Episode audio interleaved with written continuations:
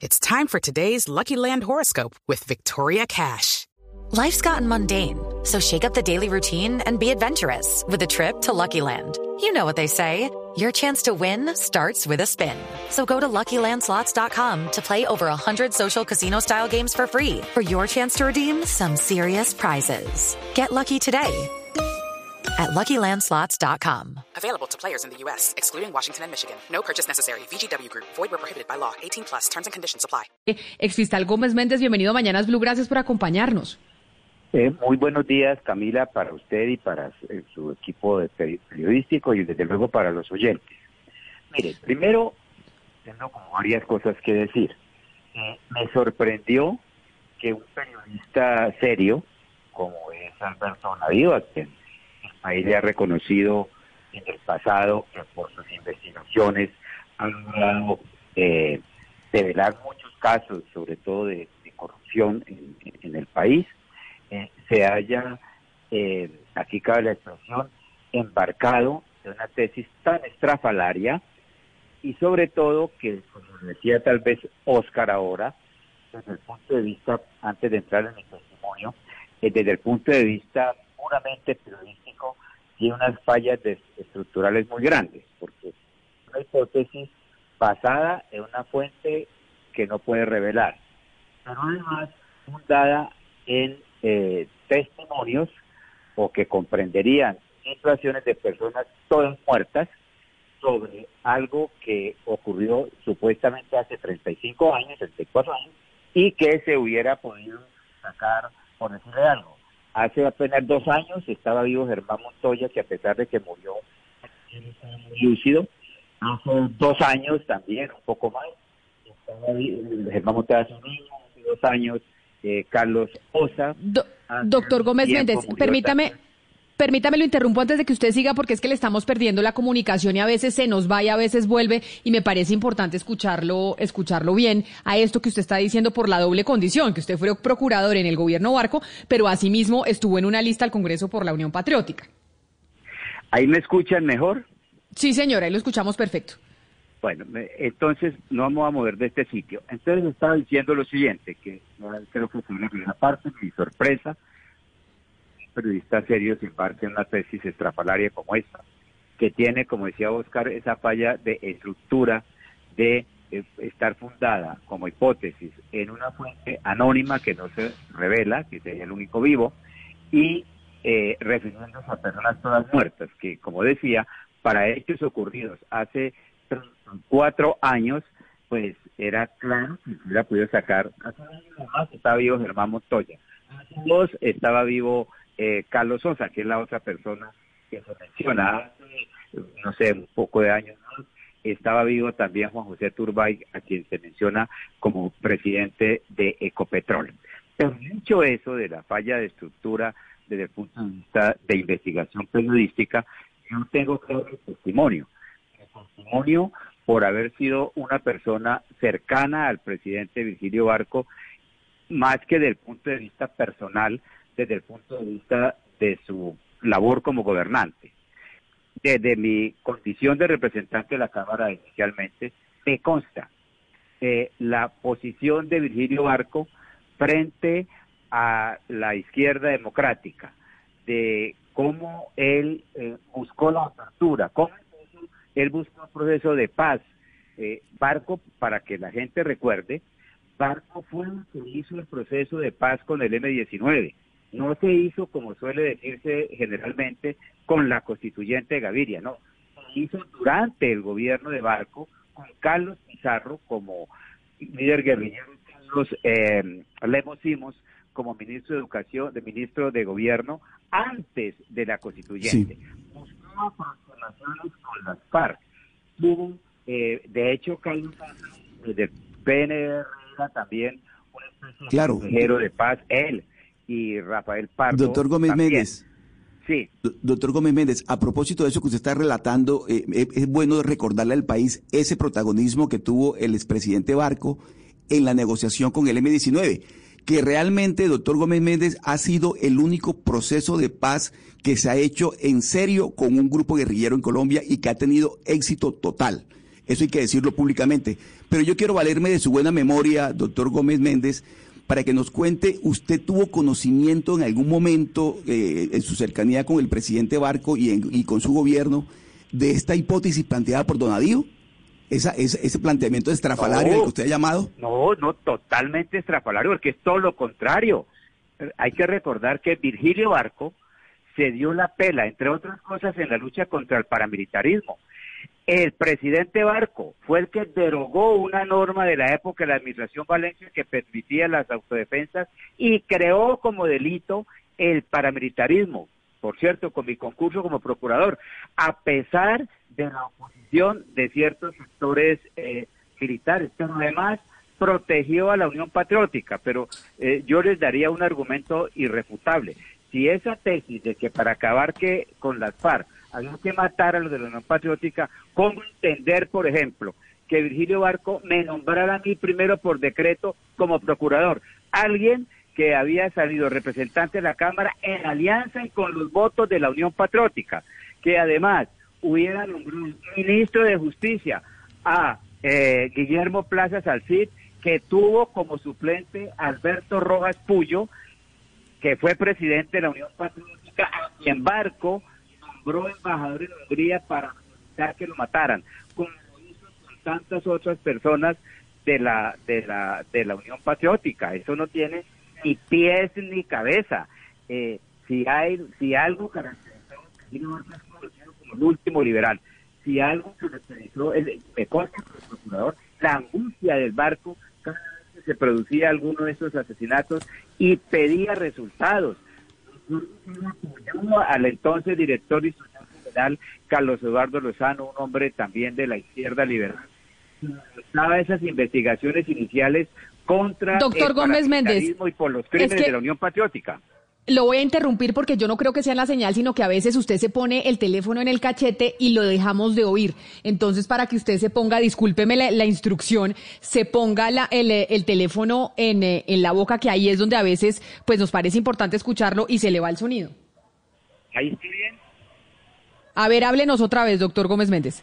Mire, yo creo que la parte final es esa, de que todo el comportamiento fue al contrario protegió a la Unión Patriótica, designó como procurador por decreto inicialmente a alguien que había sido aliado con la Unión Patriótica, designó como ministro de Justicia a alguien que había hecho, que fue eh, Guillermo Plaza, que ha hecho alianza con alguien de la Unión Patriótica, Alberto Rojas Puyo, que fue eh, presidente de la Unión Patriótica, a quien luego designó embajador. Luego, todos estos hechos, la conducta oficial del presidente Barco, pues desvirtúa eh, eh, semejante eh, tesis que no tiene ni pies ni cabeza eh, ex procurador, ex fiscal y profesor Gómez Méndez, y por qué no decirlo, casi que historiador eh, de primera mano, porque su memoria es prodigiosa y gracias por desvirtuar una cantidad de absurdas tesis. Pero yo quisiera jugar de abogado del diablo, porque no son pocas las voces que empiezan a decir, uy, como quiera que en los años 80 se recrudeció la violencia contra el narcoterrorismo, pues los gobernantes deben pagar entonces por lo menos por un juicio de omisión. Y me parece que usted ya habló claramente y a eso súmele que no solo nombró embajadores, procurador, gobernantes, sino, si no estoy mal, cerca de 14 alcaldes cuando el presidente nombraba a los alcaldes por aquel entonces, alcaldes de la Unión Patriótica. Conclusión, ¿cómo desvirtuar la tesis según la cual, una tesis bastante reforzada, casi que malediciente, eh, eh, el, el, el, el señor presidente Virgilio Barco, pues era cómplice o era responsable por omisión por no evitar pues la matanza de la Unión Patriótica? No, primero que era ser eh, como gobernante. No le, no le oímos bien. Que era determinador. Eh, eh, A mí se me parece que no se puede para faltar, Dios, en la de la fuente y que se fue Doctor Gómez Méndez, no, lamentablemente vamos a mirar a ver si podemos mejorar la comunicación porque es que es imposible nosotros en radio tener este sonido. Ayúdenme en producción a ver si podemos eh, volver a conectar al doctor Gómez Méndez porque es que es imposible escucharlo, Pombo. Eso es el drama de los celulares en nuestro país. Es imposible escucharlo y es muy triste no poder escuchar estas respuestas. Ojalá lo conectemos rápidamente porque sin ser de mis afectos, lo que sí le tengo que reconocer es su amplia trayectoria política y su vasta inteligencia. Y a mí me parece que si hay una persona autorizada para contestar estas ¿Y por qué es ¿Y por qué no es de sus afectos el doctor Gómez Méndez, doctor Pombo? ¿Por liberal no, no solo por la doctrina no, no, no, no, porque Amal es el socialdemócrata, él lo ha dicho, pues liberal de izquierda igual socialdemócrata. No, no solo por eso, sino porque creo que su conducta ética en cabeza de la fiscalía en el marco del proceso de 8000 y ahí están las pruebas, pero eso es marco de otro debate, pues eh, lo dejan muy mal sentado pues frente a la historia colombiana. Pero, pero no es momento de juicio a Gómez Méndez, es momento de aprovechar la vasta experiencia política de Gómez Méndez para decir lo que debemos decir y es que el presidente Barco yo creo que le tocó un momento muy Asiago y, y, hizo todo lo que podía hacer con los medios a su disposición. Es que tenemos que recordarle a los colombianos que esto pasó hace cerca de 34 años cuando Colombia era otra muy distinta. La institucionalidad era mucho más pobre, la falta de profesionalización de los militares era casi que inexistente. Las, pues obviamente los genocidas y los guerrilleros estaban en su furor, etcétera, etcétera. Entonces uno pelear contra una chequera más grande y contra un ejército irregular, como se le conoce técnicamente, más grande, pues es una cosa muy difícil. Entonces yo salgo en defensa de la institucionalidad y en este caso de un presidente liberal como el presidente Virgilio Barco. Ahora a ver si tenemos más éxito con usted, doctor Gómez Méndez. ¿Cómo nos escucha? Sí, ahí la estoy escuchando bien, Camila. Ah, bueno, entonces lo, lo, habíamos interrumpido. Usted decía que esa tesis de Donadío no tiene ni pies ni cabeza y que no se puede ni siquiera llegar a pensar en el presidente Barco como determinador del exterminio de la UP y lo estábamos escuchando. Sí, no, y además, además, es que eh, entiendo que eh, Donadío dice que su, supuesta, su supuesta fuente le había dicho a los militares eh, que la fuente dice que Barco le dijo a los militares que eso iba a ser el, el, el, extranjero y que los militares le habían dicho, y se refiere al general Zamudio, que mejor lo hacían eso. Ellos, imagínense que el presidente Barco tuvo diferencias con el general Zamudio, tuvo que salir del ministerio por discrepancia de un proceso de paz del presidente Berco. Pues, pues ese hubiera sido el momento para que el general Zamudio hubiera salido. Yo, la verdad, eh, digo lo que dije al comienzo. Prende que una persona tan seria, Alberto Donadío, se haya dejado de esa manera. Eh, doctor Gómez Méndez, una última pregunta y es sobre el caso 006 de la JEP que abrieron en marzo de 2019 que corresponde a la victimización de la UP por parte del Estado. Eh, esto, eh, este caso se está armando con qué? Con 30 años de documentación que proviene de fiscalía, de, distintas, de, distintas instituciones y testigos que han entrevistado en Europa, en Colombia, exiliados, eh, exmilitantes de la OP. dentro de dentro de esos dentro de esas pruebas también me permito citar y, no es parte de la JEP pero pero lo que dice la columna de Donadío del papel de Copetrol en el pago del señor Rafi Eitan entonces yo le pregunto todo esto que está recopilando la JEP dejaría completamente exento entonces al gobierno eh, de Virgilio Barco de cualquier tipo de persecución contra la UP, eh, según lo que usted nos está diciendo? No, eh, yo estoy, me estoy refiriendo a la actitud del presidente Barco. Puede, puede haber ocurrido que sectores, incluso militares de la época, políticos, hayan estado eso, como lo han demostrado algunas investigaciones. Eso es una cosa. Y otra cosa es colocara a un hombre de la estatura histórica y moral de Virgilio Barco en la posición de determinador de asesinato. Pues muy contundente usted lo que está diciendo, doctor Gómez Méndez, y precisamente por su doble condición, por haber pertenecido a una lista del Congreso a la UP y por haber conocido al presidente Barco y haber estado como procurador en esa época, escucharlo y de esa manera tan contundente nos parecía muy importante. Es decir, no tiene ni pies ni cabeza esta tesis, según su opinión, que se conoció este fin de semana. Pues muchas gracias, Camila, por esta comunicación. Y yo creo que el país, casi que el país, eh, entero debería salir al paso a semejante infundio. Es el exministro, exfiscal, exprocurador Alfonso Gómez Méndez, que sí, que tiene muy buena memoria, Oscar, y creo que era una persona clave para poder llamar sobre ese debate que si bien se dio el fin de semana, incluso ayer, pues no se había escuchado la voz de Gómez Méndez. Camila, y este testimonio es valiosísimo, valiosísimo porque se trata de una persona que le consta le constan los hechos porque así lo vivió. siendo procurador general y porque además hizo parte de una lista de la Unión Patriótica en su momento.